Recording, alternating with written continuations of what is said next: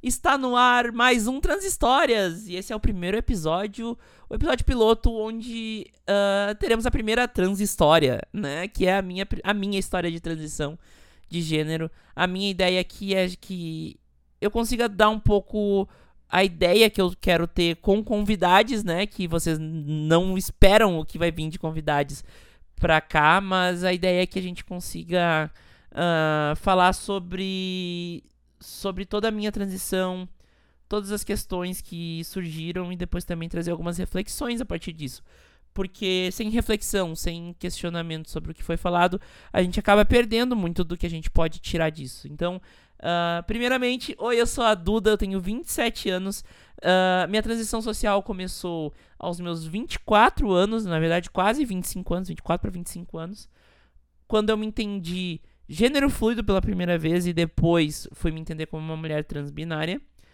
Eu comecei minha terapia hormonal com 25 anos, ou seja, depois do limite, entre aspas, que algumas pessoas falam que é o limite máximo para se começar a tomar hormônio, uma coisa que não existe, tá? Não existe essa, essa questão. E cá estou eu para contar a minha história, né? Que não começa aos meus 24 anos, definitivamente não começa aos meus 24 anos a história da minha transição, que na verdade começa aos meus 6, 7, 8 anos. Eu não sei precisar exatamente a minha idade quando aconteceu a primeira vez que eu me questionei quanto ao meu gênero. Eu sou de uma família uh, que ela sempre foi muito tranquila, assim, o núcleo familiar pai, mãe, irmão sempre foi muito tranquilo. Então eu tive experiências uh, ou possibilidades de ter experiências mais variadas na minha infância, né?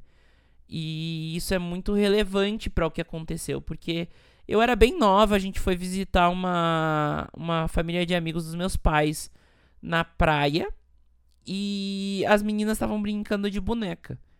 E eu, bom, eu sempre nunca tive muita questão com isso e fui lá e brinquei um pouco de boneca com elas. E na verdade, eu, eu me senti. Foi a primeira vez que eu me senti assim. Eu acho que foi a minha primeira euforia de gênero, dá pra dizer. Porque foi a primeira vez que eu me senti pertencendo. E não é a questão de brincar de boneca, aquela coisa meio clichê, né? Era Polly, inclusive, a boneca. Uh, mas não era uh, aquela coisa clichê de, ai, brincava de boneca e é trans. Não. Na verdade, eu brinquei de boneca uma vez, duas vezes na minha infância. Porque depois eu não, não me despertou mais tanta atenção uh, brin pra brincar de boneca, né? Eu, não, eu, eu tenho certeza que se eu quisesse, meus pais iam achar uh, um pouco estranho, mas iam me dar, não ia ter nenhuma questão. Mas eu acho que a grande questão de euforia de gênero foi a questão de pertencimento. Foi eu me ver num lugar que teoricamente eu não era para estar, tá, mas eu tava e eu tava pertencendo. E aquilo mexeu muito comigo. Eu lembro muito de eu criança, sem entender muito bem por que, que eu tinha gostado tanto de brincar de pole. e, e por que que aquilo tinha mexido tanto comigo, né? E mas isso ficou assim num lugar muito escondido da minha memória.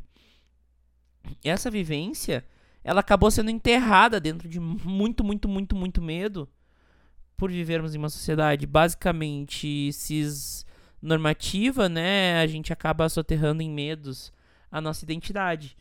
E essa minha primeira lembrança, né? Se fosse no Divertidamente, seria uma daquelas lembranças core, assim ela tinha sido um pouco esquecida na minha vida. Eu tinha uma, uma impressão que isso aconteceu, mas eu não lembrava de quão importante isso tinha sido para mim, porque foi. Foi. Eu lembro que aquilo ficou caducando na minha cabeça, assim, pensando, nossa, mas que, que legal que foi aquilo, né? E eu não conseguia muito bem dizer o que, que era essa sensação.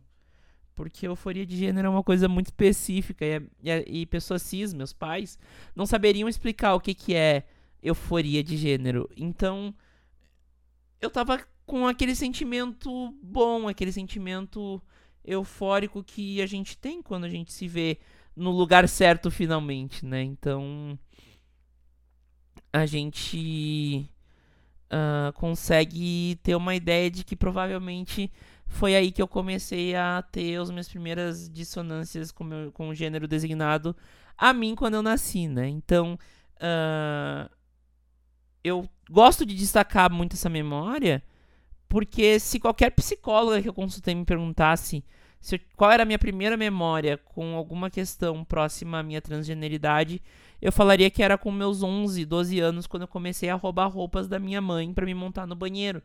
Isso realmente aconteceu, eu já vou chegar lá. Mas é muito interessante pensar que, na verdade, a primeira memória, na verdade, é lá com 6, 7, 8 anos. O que faz sentido com as teorias, porque 6, 7, 8 anos é quando a gente começa a ter os primeiros passos de socialização uh, separado por gênero. E, e faz sentido que nessa idade eu tenha sentido pela primeira vez essa disforia e posteriormente euforia de gênero. Porque crianças também sentem disforia e euforia de gênero, porque crianças trans existem né? Eu fui uma, posso dizer.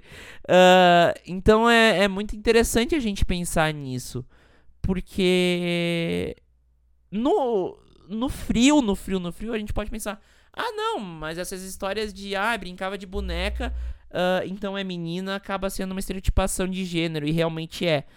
Mas não. Aí que tá, a grande questão não era brincar de boneca, era estar com as meninas, né?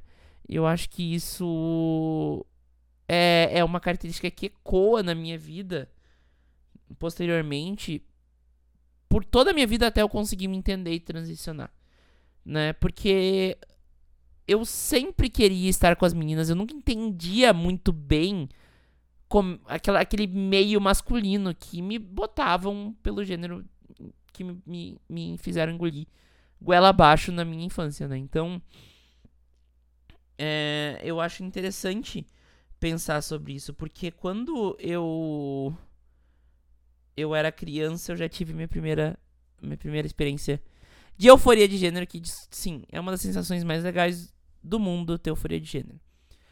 Mas o tempo passou, né? O tempo passou e eu continuei sendo socializada como se fosse um menino, mesmo não sendo. Porque eu guardei aquilo muito pra mim. Eu já, nessa idade, já sofria bullying no colégio. Uh, já era excluída de, de círculos porque justamente eu não conseguia entender, muito menos me portar como um menino, né? Entender os meninos ou me portar como um menino. E isso causava exclusão. Então eu tenho lembranças de, de bullying na creche, nos primeiros anos da escola, justamente nessa linha, assim, eu era muito diferente, né? E, e isso me, me fez ter muito medo de ser mais diferente ainda, assumindo a minha diferença, né? E por isso eu comecei a a guardar numa caixinha lá dentro, escondida dentro de mim, quem eu era, qual que era uh, o meu o meu verdadeiro eu, né? Então uh, vocês vão ver que essa é a tônica da minha transição. A minha transição ela toda passa por achar essa caixinha que foi escondida, mas ela era uma caixinha, parecia assim, radioativa do bem, né? Porque eu não conseguia, por mais que eu enterrasse ela na minha mente, ela não passava desapercebida. Então lá com 10, 11, 12 anos, não sei precisar exatamente, eu comecei a. Eu, eu sei que é depois dos 10 anos, porque foi na, na casa que eu passei a morar depois dos meus 10 anos. Mas eu passei a invadir o closet da minha mãe e roubar roupas dela roupa, maquiagem, uh, sutiã para tentar fazer de conta que eu tinha peitos, enfim. E o que, que eu fazia? Eu me trancava no banheiro e enrolava todas as roupas, todas as coisas dentro da, da toalha, assim. E eu ia lá, eu me montava, ficava me olhando no espelho, eu tirava foto, eu ficava me admirando e pensando, imagina se eu pudesse sair na rua assim, imagina se as pessoas me vissem assim e e me chamassem de Duda, nessa época eu já usava meu nome. Uh, e eu ficava sonhando acordada ali com essa realidade, a realidade que eu vivo hoje, né?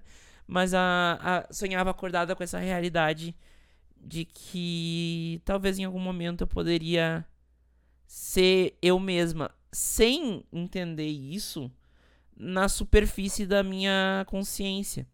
Porque conscientemente eu não conseguia enxergar naquilo que eu tava fazendo como, nossa, com certeza eu sou uma pessoa trans.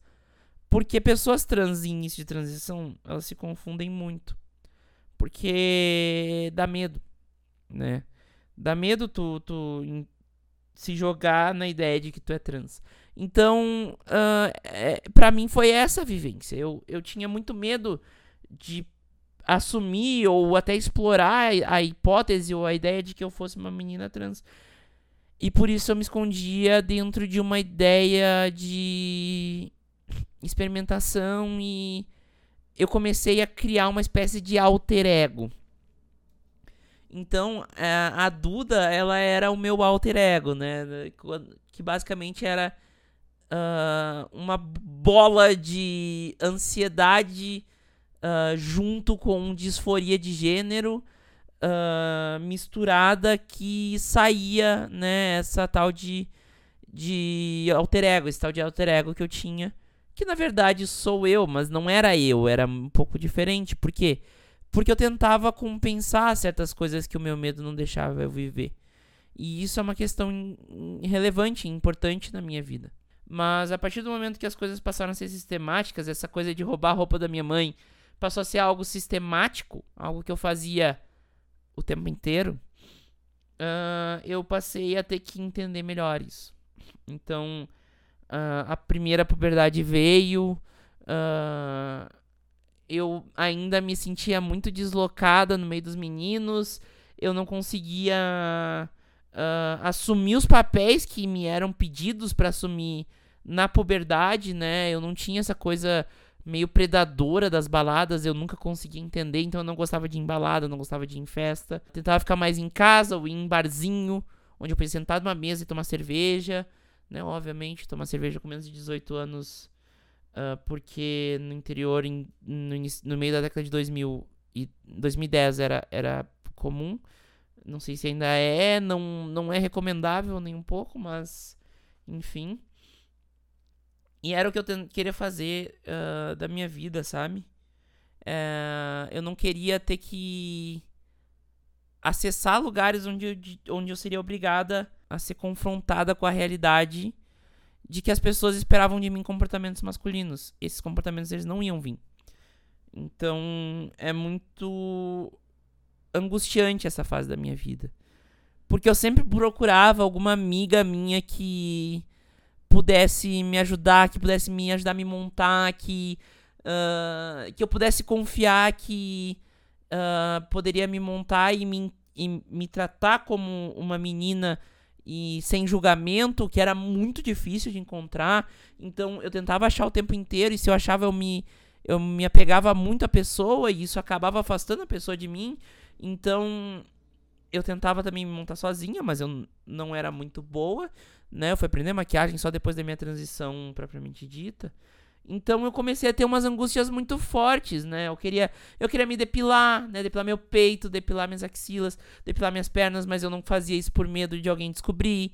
Uh, então, assim, eu, eu tinha muita questão uh, rolando na minha cabeça que era muito difícil de eu entender. Era um meio muito complexo. E a maior maluquice disso tudo é que dessa, desde essa época eu já sabia que dentro de casa não teria problema. E a questão LGBT sempre foi uma, um questionamento para mim. Porque, ora bolas, eu sou LGBT. Mas eu sempre ficava, tipo, pensando, pô, será que eu sou? Ah, não devo ser, né? Porque eu tinha estereótipos de homem cis hétero, né? Alguns que eu assumi como um escudo. E outros que eu assumi como realmente sendo as características minhas, né? Uh, então, isso acabou criando essa casca que foi enterrando. A... Lembra aquela caixinha que eu falei mais cedo? Essa casca toda, ela foi enterrando essa caixinha. Então eu encontrava uma amiga minha que topava me montar, que topava me tratar como Duda, que topava me tratar como menina por um tempo e tal, e, e guardar isso em segredo. Mas isso não durava, porque também eu tava exigindo pra caramba de outras pessoas, né? De, de ter um, eu tinha um apelo emocional, uma necessidade de, de ajuda emocional até, assim, naquele momento. E eu não posso exigir isso das pessoas, até porque não fazia sentido exigir isso das pessoas, né? Uh, eu tinha que ir atrás do entendimento de quem eu era, mas era muito difícil, porque eu vivia tendo crises de, de identidade, mas eu não conseguia achar o motivo óbvio disso, né? Porque todo esse tempo eu tava me montando, eu tava uh, procurando pessoas para me tratar como menina, eu tava tratando, buscando pessoas para me tratar como a Duda. E, e foram diversas iterações disso. Desde uma amiga da minha, da minha primeira namoradinha que a gente brincava que ia trocar de corpo e que para mim era, meu Deus, eu vou ser uma menina. Até uh, depois eu me montar de verdade e, e buscar a aceitação de certas pessoas com isso. O que era muito difícil, tá? Era realmente muito difícil. Uh, principalmente dado que eu vim de Montenegro, uma cidade pequena no interior do Rio Grande do Sul. Ainda, isso ainda era início da década de 2010, então ainda era um, um período em que assuntos trans não eram abordados. Então isso era, na verdade, final da década de 2000, início da, da década de 2010. Então são questões. Ninguém vinha me perguntar assim, Duda, será que não é trans? Né? Ninguém fazia esse questionamento e talvez se fizesse, eu ia falar que não, sabe? Porque é uma época em que eu realmente não conseguia abrir os olhos para a realidade pelo mais puro medo, né? Pelo mais puro medo, porque o bullying na escola, ele foi piorando, piorando, piorando, piorando. E eu nem sabia dizer por que, que eu sofria tanto bullying, né? Eu cheguei a um ponto de dizer que eu queria começar a tirar nota ruim no colégio, porque eu achava que era porque eu tirava nota boa que eu, tô, eu sofria bullying.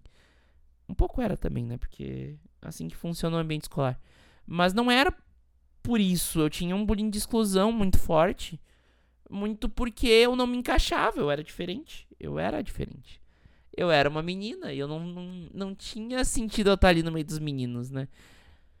Uh, eu não me sentia enturmada. Então existe toda essa questão que, que me acompanhou em toda a idade escolar.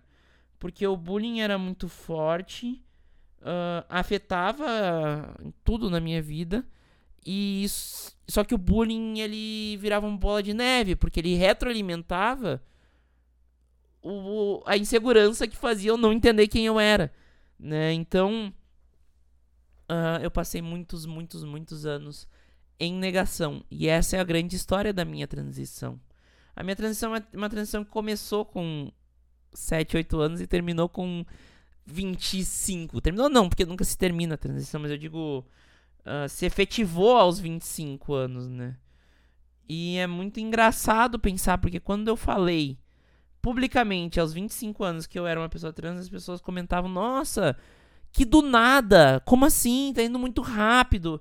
E eu na minha cabeça, como assim tô indo muito rápido? Isso aqui tá demorando. É demais para acontecer, né? Então, uh, esse histórico é muito relevante para entender minha transição de gênero.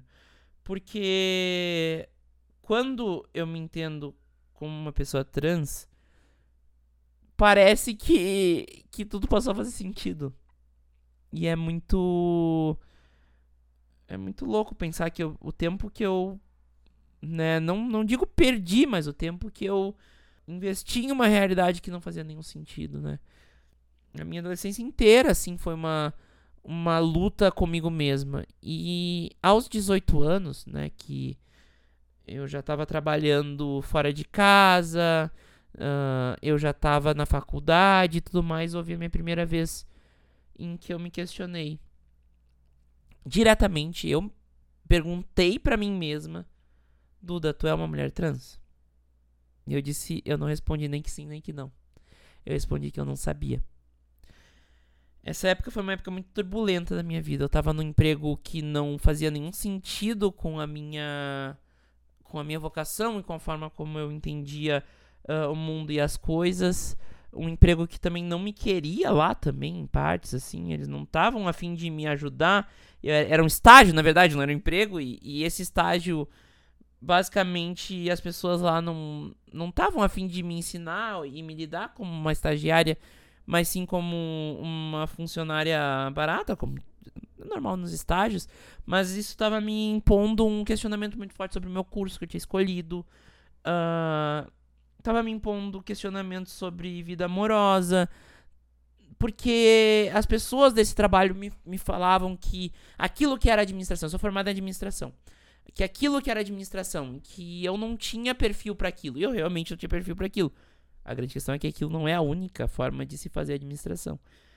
Então, é muito interessante ver que eu tava num momento em que eu tava questionando absolutamente tudo. Né? Em um, um momento de 18 anos, né? Como a gente falou mais cedo pro Davizinho aqui na live. Uh, 18 anos a gente acha que sabe tudo. Mas a gente tá muito longe de chegar aí. Então aconteceu esse momento em que eu comecei a namorar uma menina que, inclusive, voltou à minha vida recentemente, que é a Ana. Uh, e ela foi a primeira pessoa com quem eu namorava e sabia das minhas, dos meus questionamentos de gênero e do meu, entre aspas, alter ego Duda, né? E foi a primeira vez que alguém me tratou de forma mais longa como, como a Duda, né? Como quem eu sou. E isso foi muito importante no meu, no meu caminho, né? Isso é 2014, para quem quiser se situar. Copa do Mundo no Brasil. 7 a 1 nessa época aí. Então é, é, é muito é muito interessante porque foi um questionamento generalizado na minha vida, né? Uh, eu tava numa. Eu, tava, eu fazia estágio numa área de compras de uma petroquímica da Petrobras. Então, eu tava na burocracia da burocracia da burocracia da burocracia. E hoje, né, eu trabalho em marketing, né? Comportamento do consumidor, uh, como vender, enfim, questões mais uh, analíticas, mas também criativas, enfim. E que faz muito mais sentido com a minha, com a minha realidade. E que bom, que bom que eu não desisti como as pessoas daquele estágio queriam que eu desistisse uh, do curso lá em 2014. Mas, ao mesmo tempo, eu disse que eu não sabia se eu era uma pessoa trans. E eu adiei essa decisão. Talvez, né? A gente nunca vai saber o que teria acontecido. Mas talvez a minha realidade tivesse sido muito diferente. Né? Uh, e eu gosto muito de separar a minha vida por fases, assim. E eu acho que dois, de, dos meus 13 anos. Dos meus 13 anos. Dos meus 17 anos aos meus 20 anos foi uma fase de turbulência. Foi de 2013 a 2016 em que eu não sabia se eu queria me formar em administração ou não. Eu não sabia se eu queria namorar a longo prazo ou não. Eu não sabia se eu era uma pessoa trans ou não. E eu acabei nesse período, na minha transição de gênero, uh, trabalhando essas questões uh, e, e tentando colocar elas na minha vida sem, entre aspas, atrapalhar porque existia essa ideia de que talvez eu me entender como uma pessoa trans só atrapalharia a minha vida naquele momento. O que hoje eu acho que é uma ideia errada, porque, né, eu já sabia que em casa não ia ter nenhum problema. E eu acho que é só ajudar porque eu ia ter me entendido muito mais cedo e vivido uma vida muito mais plena na minha no final da minha adolescência, né, no início da vida jovem adulta, né? Então eu tive esse período em que eu tive alguns empregos diferentes, eu eu aprendi muita coisa, trabalhei no setor de marketing, me entendi de novo como profissional de marketing, né, dentro do, do meio da administração. Uh, tive várias amigas minhas que me ajudaram muito a, a extrapolar a minha disforia de gênero acumulada, uh, minha ansiedade causada por essa disforia de gênero acumulada, me montando, me tratando como, como a pessoa que eu sou. Eu sempre destaco muito a Renata nesse, nessa época, que é uma amiga sim, desde o início do ensino médio, que está comigo até hoje e que foi muito importante nesse processo porque ela me montava, ela me dava um lugar seguro e, e me tratava como quem eu, eu era.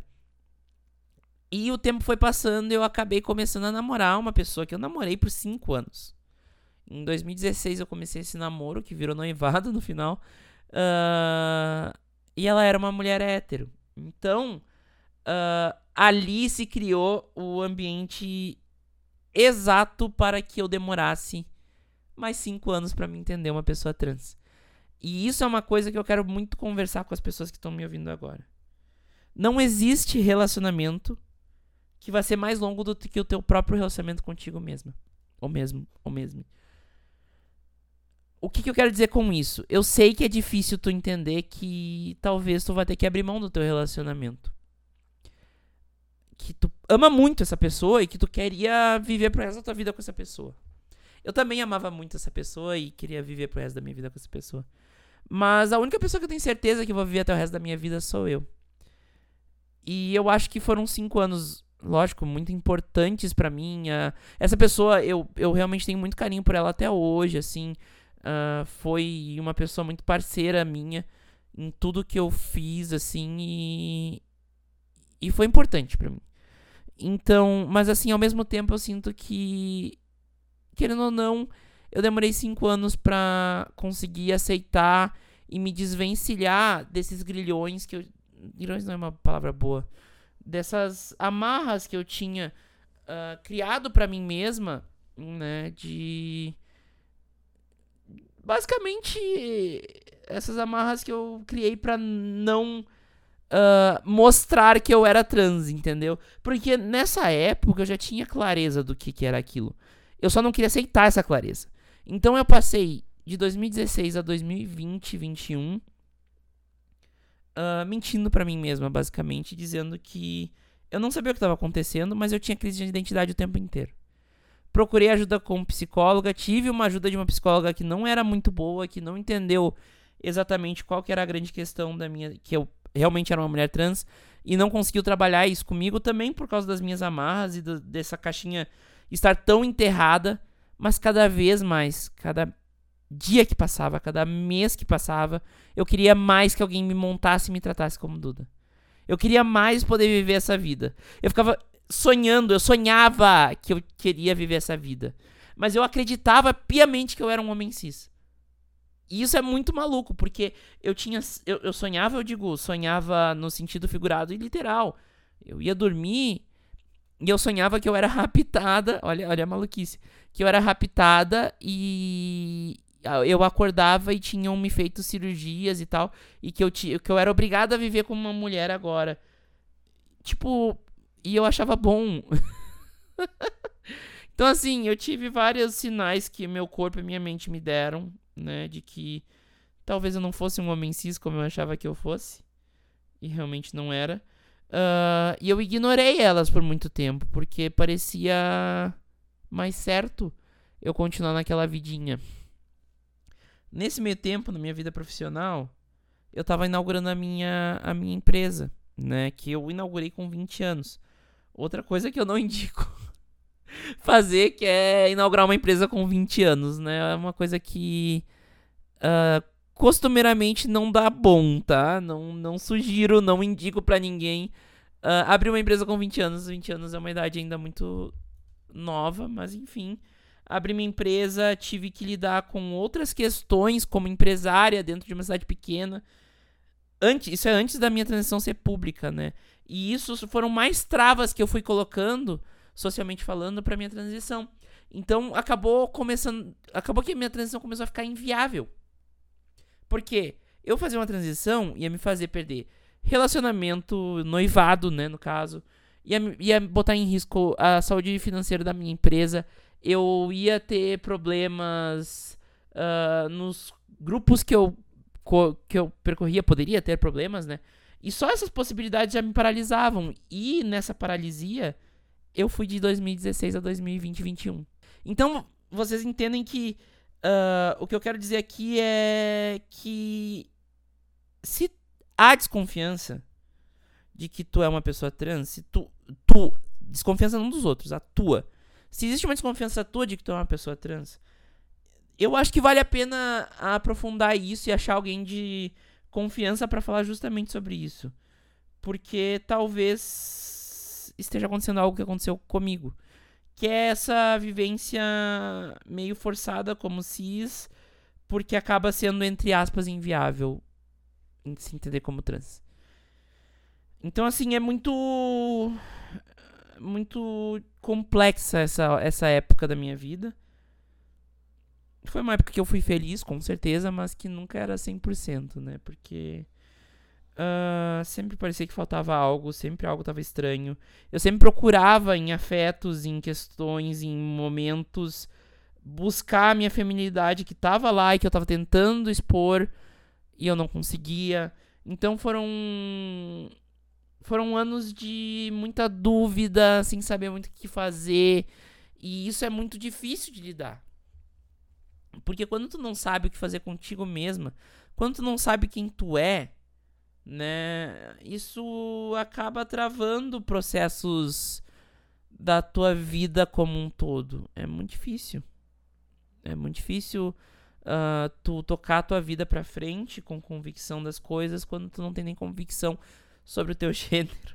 Uh, e isso é uma questão que foi muito complexa para mim e por isso que a minha transição ela também foi meio explosiva, né? A partir do momento que ela acontece, lá na década de 2000, na década de, lá por 2020, 2021, ela acaba acontecendo de uma forma um pouco explosiva, porque eu criei um barril de pólvora por assim, eu, esse barril de pólvora ele foi criado por mais de 10 anos, mas ele foi extremamente pressionado no, por 5, 5 anos e meio.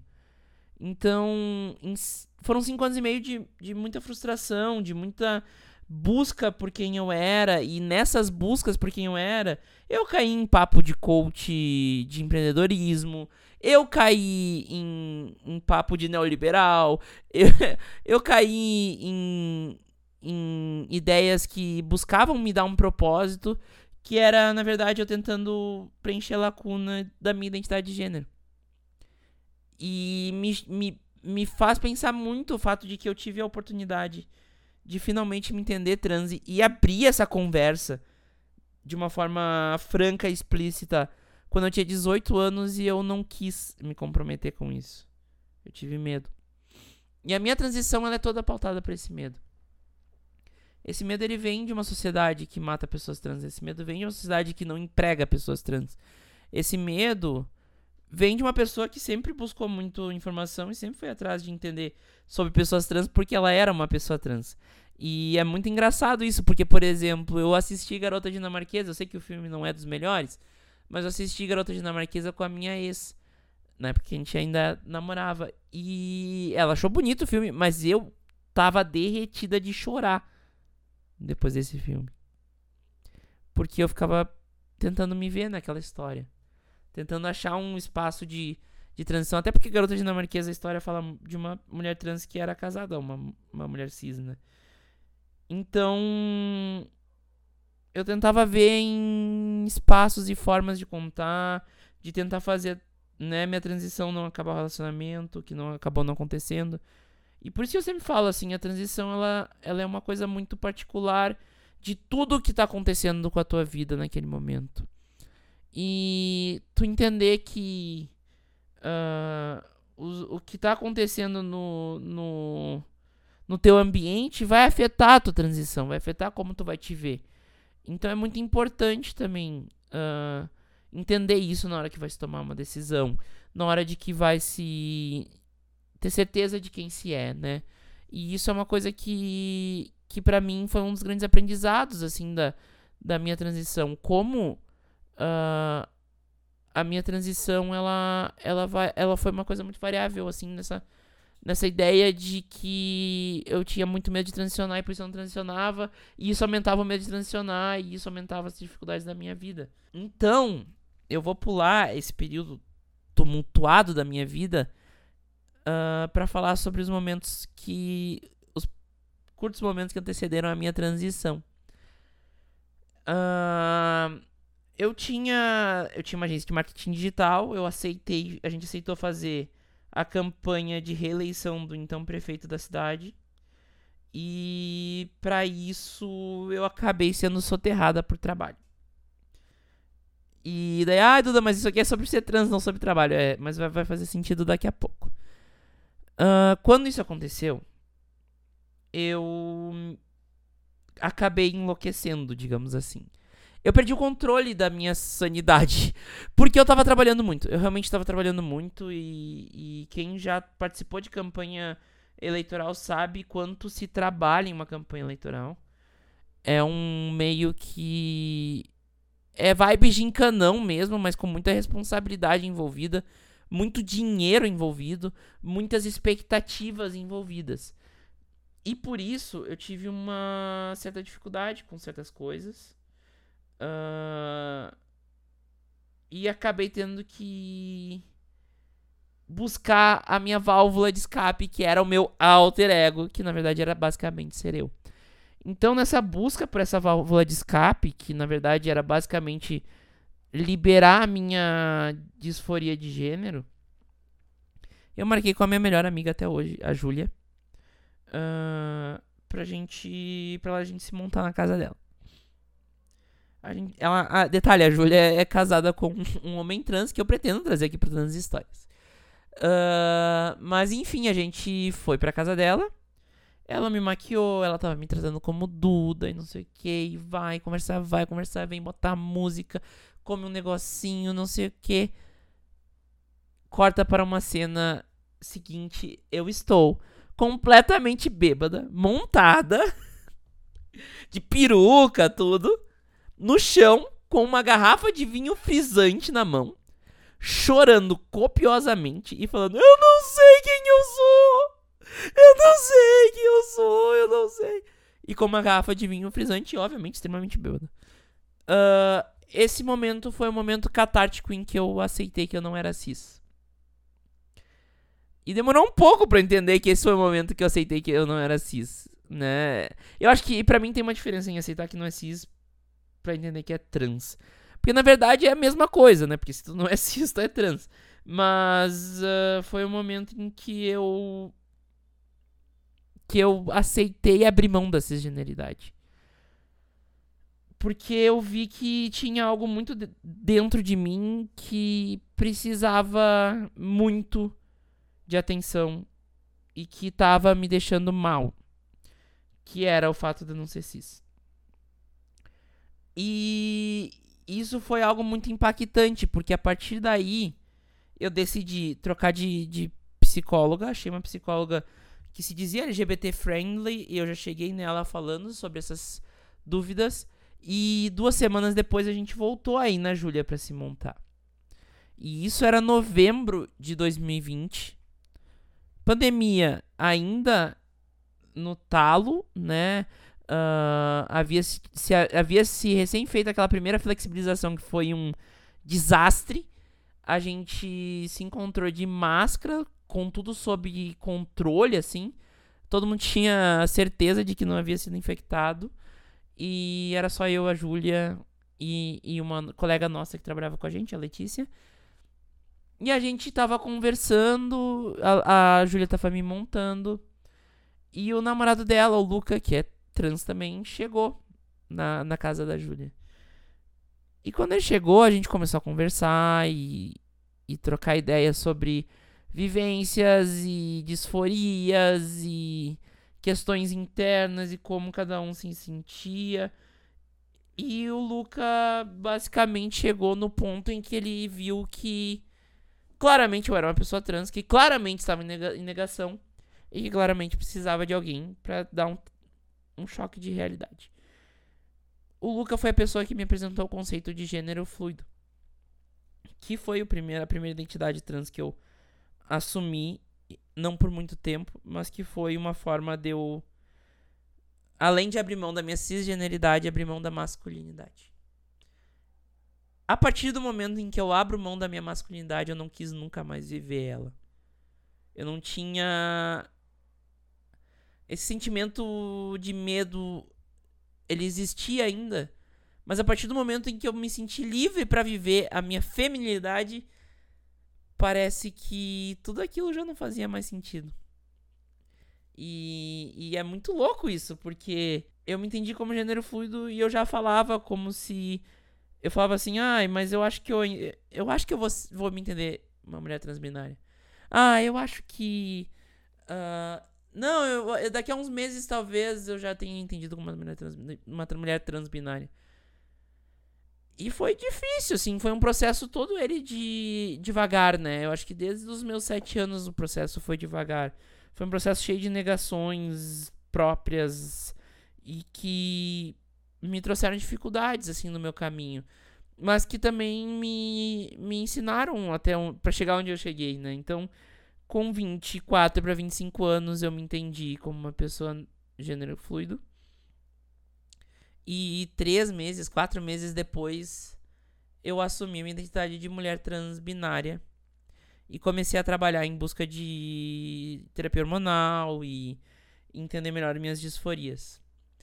E esse ponto é o ponto em que eu a torno público, né? Que eu era uma pessoa trans, né? No finalzinho da minha identidade como pessoa de gênero fluido, eu tornei isso público via Twitter e Twitch, né?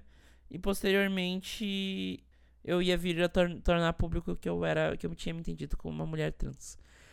Então, esse é um período em que a minha vida começa a mudar radicalmente.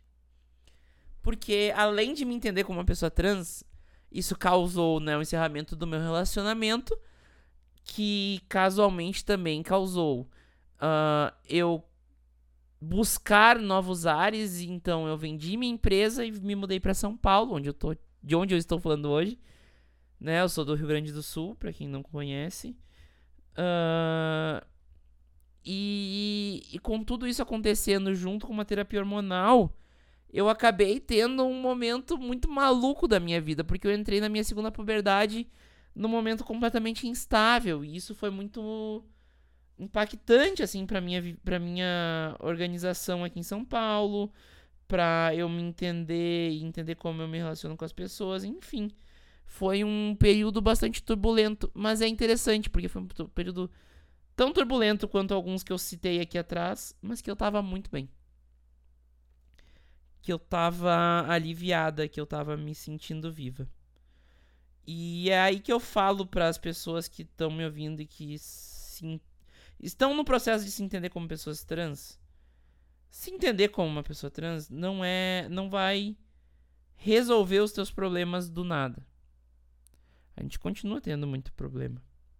A vida, ela, quer dizer, às vezes até piora, né? A, a vida, ela, ela não, não, não dá trégua, né? A vida ela tá aí pra esmagar a gente do jeito que ela achar melhor. Uh, ainda mais sendo trans, que é uma população, a gente somos uma população extremamente vulnerável. Mas lutar contra o fato de quem tu é é pior. Porque tu vai passar por esses problemas da vida sem nem ao menos poder ser quem tu é, sem nem ao menos ter a tranquilidade de se olhar no espelho e se sentir bem. E isso não vai acontecer, porque em algum momento, invariavelmente, tu não vai dar conta de fazer. Pelo menos é a minha visão sobre isso, né? Não vai dar conta de fazer essa. Esse faz de conta de cis, né? Cisplay, como a gente fala. Uh, e aguentar essa pressão, aguentar a vida, né? Passando carro em cima de ti e tu não podendo nem ser tu mesma. Ou tu mesmo, tu mesmo. Então, eu acho que é importante a gente entender que sim, é um caminho de perdas e que deve ser feito com calma e com análise de cenários, mas que também tem que ser feito. Não dá pra gente ficar se prendendo a certos medos que são inerentes à nossa vivência. A gente é trans, né? E, e quem é trans e tá ouvindo isso, a gente vai entender isso que eu tô falando, mas a gente é, não tem o que fazer. Não tem medo que vai mudar o fato de a gente ser trans. E isso é a realidade nua e crua. Isso é, é, é como a vida é. A vida de pessoas trans é. Então, assim, é muito importante a gente entender isso e buscar a paz com nós mesmos. Porque é assim que a gente vai uh, alcançar uma forma única de ver a vida, que é quando a gente é nós mesmos. Uh, de alguém que passou por essa transição, de alguém que viveu o mundo e tomou decisões importantíssimas enquanto não era eu. uh, mesmo sendo eu, né? Eu sempre falo muito na ideia de, de continuidade. Uh, eu acredito que quando a gente tem essa questão a menos na nossa cabeça, as coisas elas funcionam melhor. Então, a minha a minha principal mensagem para quem está se questionando, para quem está tentando entender se é realmente uma pessoa trans ou não, é essa. Tenta buscar dentro de ti quem tu realmente é. Faz questionamentos, busca experimentos, né, que faz parte da minha, da minha transição também, a experimentação. Busque lugares seguros e crie uma rede de apoio, porque ela vai ser importantíssima para para tua transição ser tranquila. E também é muito importante entender que faz, ser, ser trans uh, é inerente a lutar. Nós somos uma população fragilizada que está sob ataque constante institucional e, e social, que tem uma vivência extremamente violenta no Brasil. E não só no Brasil, eu vejo em diversos lugares do mundo uma vivência trans extremamente violenta e violentada e que tende a piorar. A partir da minha transição, eu criei uma missão na minha vida. Porque eu sei que a minha transição tranquila na família, né? Eu só tenho duas pessoas na família que não aceitam minha transição, que é meu avô e uma tia minha, né? Por, enfim, por fundamentalismo religioso e enfim. Uh, mas que foi muito tranquila, que eu não tive nenhum risco de ser, de, de ser expulsa de casa. Eu tinha certeza disso durante a minha transição. Eu queria usar dessa tranquilidade que foi a minha transição para tentar ajudar pelo menos um pouco para que outras pessoas tivessem a mesma chance de ter uma transição tranquila, para que outras pessoas possam ser elas mesmas de uma forma que não arrisque viabilizar a vida delas, sabe? Inviabilizar a vida delas. Então, o Transhistórias é mais um passo nessa, nessa minha ideia. Com Transhistórias eu queria poder trazer esses questionamentos para pessoas cis também e para pessoas trans e que a gente pudesse conversar sobre isso. Então, esse é o, é o intuito de eu estar tá contando a minha história aqui. E é o intuito de eu trazer outras pessoas trans para contar suas histórias aqui. A vocês que ficaram até aqui ouvindo esta mulher falar interminavelmente, muito obrigada.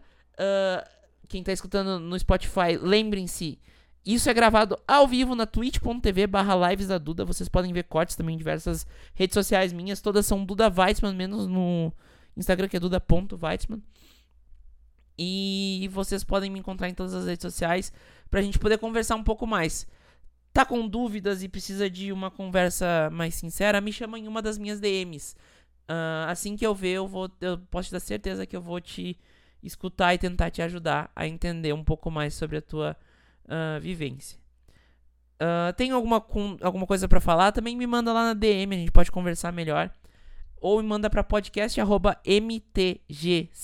podcast.mtgc.com.br. A ideia é que toda semana nós, nós tenhamos um, um convidado diferente aqui. Sejam elas pessoas trans, binárias, não binárias, mulheres, homens, pessoas não binárias, gênero fluido.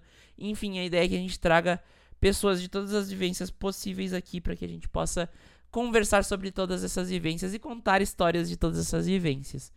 Muito obrigada pela atenção de todos vocês.